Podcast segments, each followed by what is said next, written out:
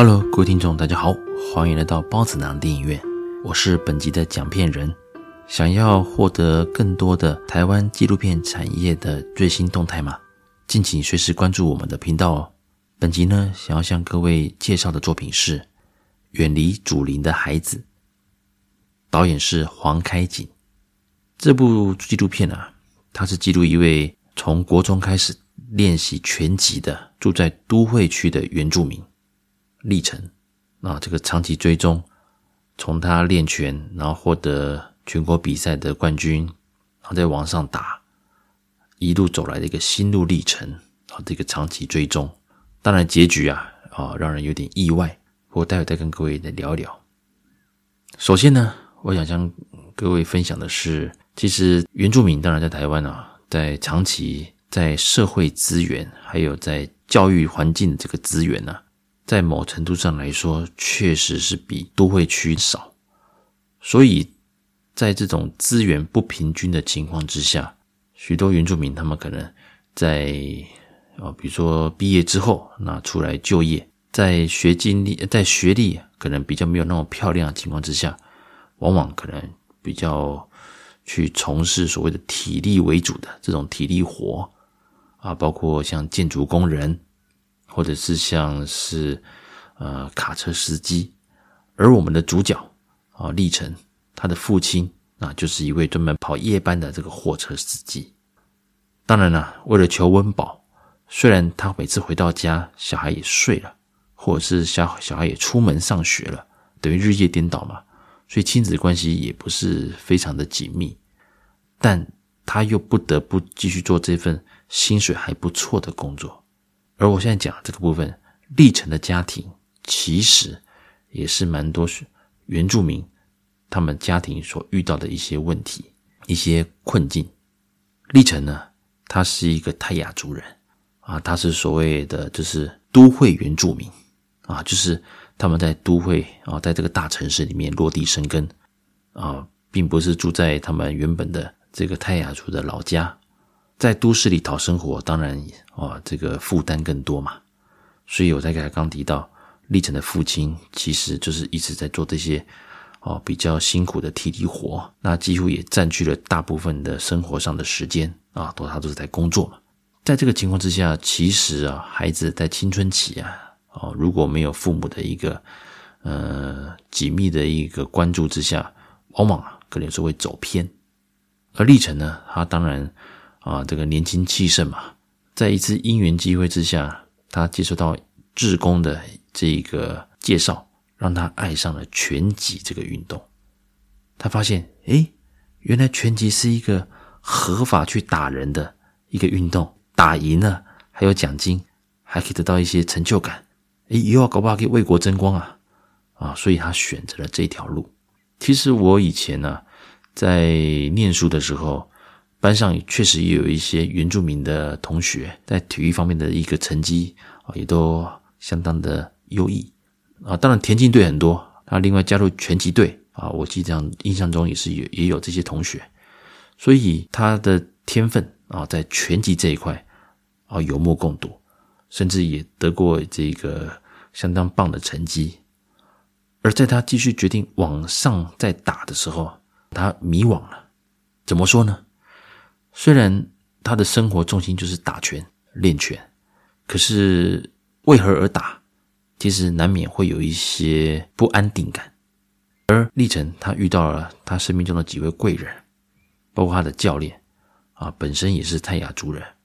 他自己也相当的了解历程的心理的感受，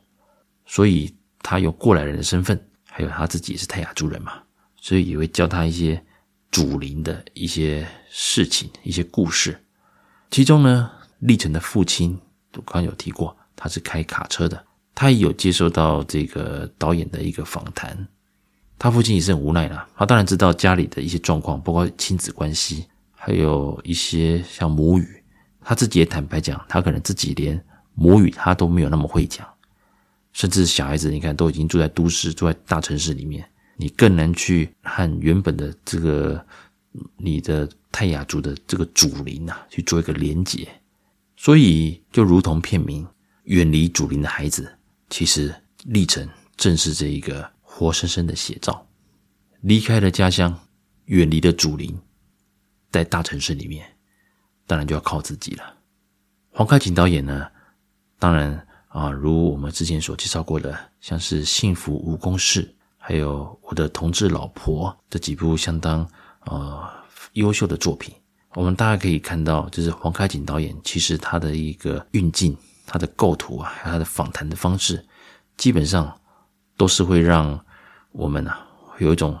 呃，感同身受的感觉，仿佛我们就是站在这个受访者的周围，一路看着他经历这些事情，然后一起成长。当然，这个运动员嘛，再加上历程，他本身有年轻，所以这个我之前啊有机会是有跟黄导演有聊过，他这一段啊，其实往往有时候因为历程要参加比赛，那大家知道拳击手在备战的时候，其实心理压力很大。而且也要控制饮食，所以有时候往往啊，可能在诶这个约访谈的时候啊，就没有那么的顺利，因为他自己啊，选手自己也有些压力嘛，或者是说可能这次比赛表现可能没有那么的理想等等之类，当然这个心情也会比较低落。所以黄导演他也表示，在跟拍啊，在长期记录历程的时候，其实也遇到蛮多状况，就是可能历程可能那天的一个状况也不太好啊，就可能。也没有那么想让他来跟拍，或者是跟他来讲一些内心的话，所以我们可以看到，就是说黄导演已经尽了很大的力量，尽量让这部纪录片能够呃忠实的呈现那历程他内心的一个转折。什么转折呢？其实啊，历程这个他非常的优秀，而且也很喜喜欢打拳击啊。然而遇到了几个很重要的事情，其中呢就是在全中运。他备战了很久，大家也知道拳击啊这个运动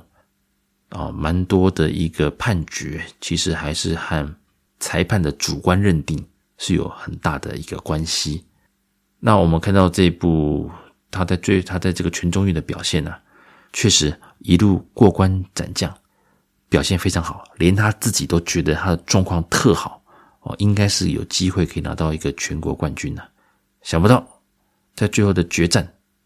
竟然以些微的一个分数败北了，哦，饮恨啊，只拿到银牌，而教练以及历程本人对于裁判的判决也是蛮不服气的。但是毕竟这是规则嘛，裁判的主观认定就足以去决定这个胜负，这个就是规则，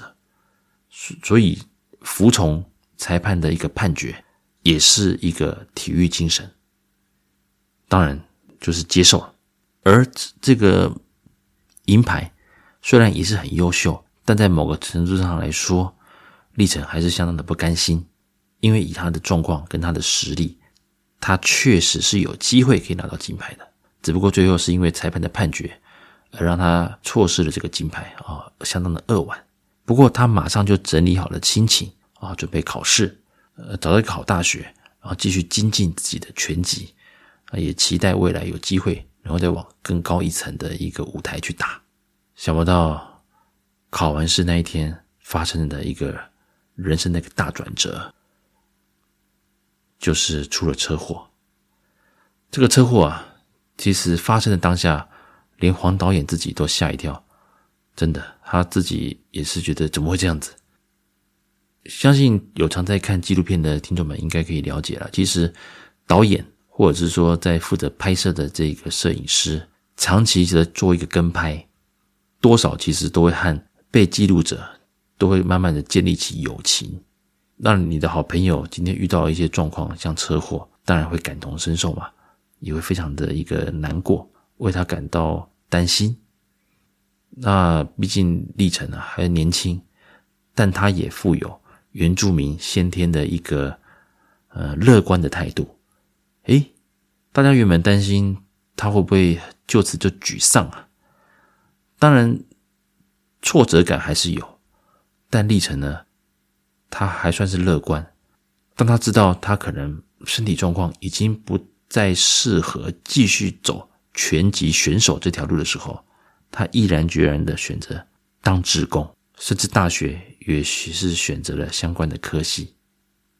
当年他遇到的贵人是启发他的去练拳击的这个志工，而他也想追随他这位志工啊，追随他的教练，将这个经验带回他的家乡，继续和哦族里的孩子们去分享他的人生经验，引领他们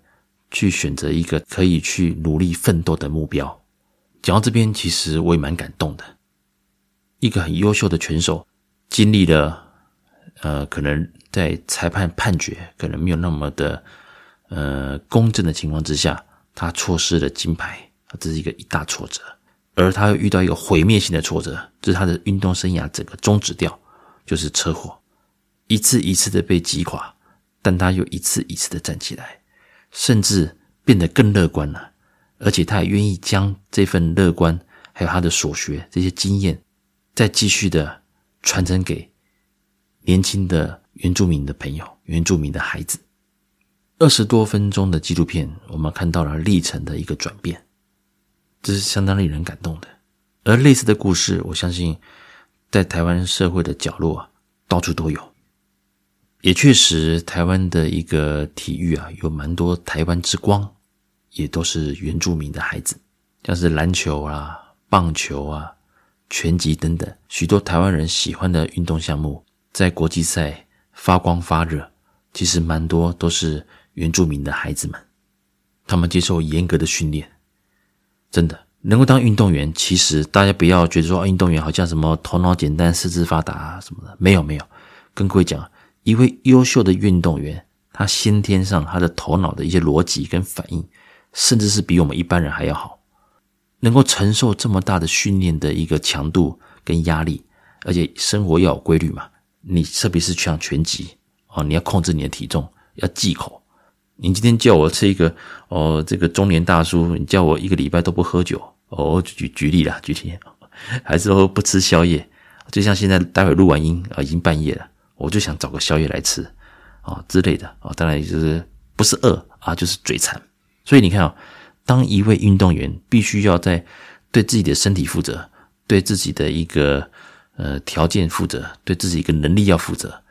这个就是运动员跟我们一般人不同的地方。他们有极高的自律的一个精神，